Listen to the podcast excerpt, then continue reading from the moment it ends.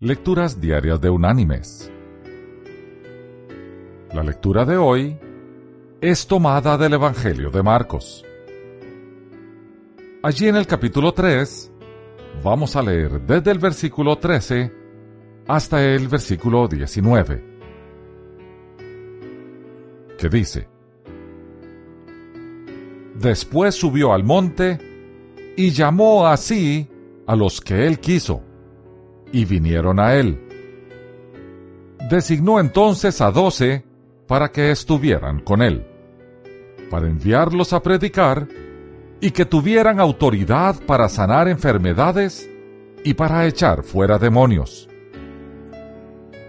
A Simón, a quien puso por sobrenombre Pedro, a Jacobo, hijo de Zebedeo, y a Juan, hermano de Jacobo a quienes apellidó Boanerges, es decir, hijos del trueno. A Andrés, Felipe, Bartolomé, Mateo, Tomás, Jacobo hijo de Alfeo, Tadeo, Simón el cananeo y Judas Iscariote, el que lo entregó. Y la reflexión de este día se llama la persona adecuada para el cargo.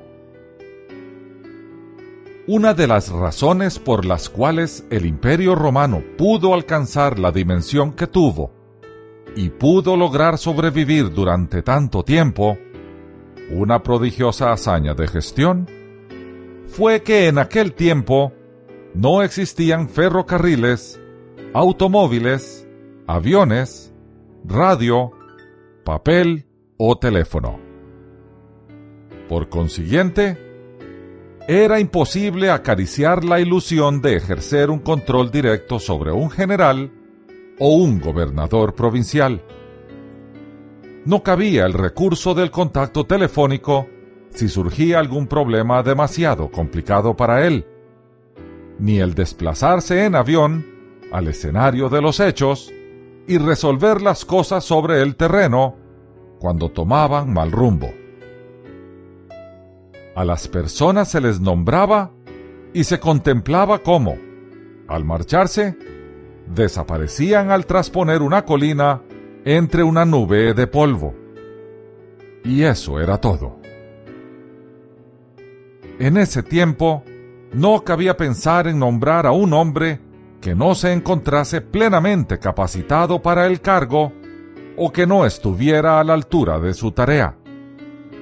Se sabía que todo dependía de que fuera el mejor hombre para el puesto antes de que partiera. Por tanto, se tenía mucho cuidado al seleccionarle.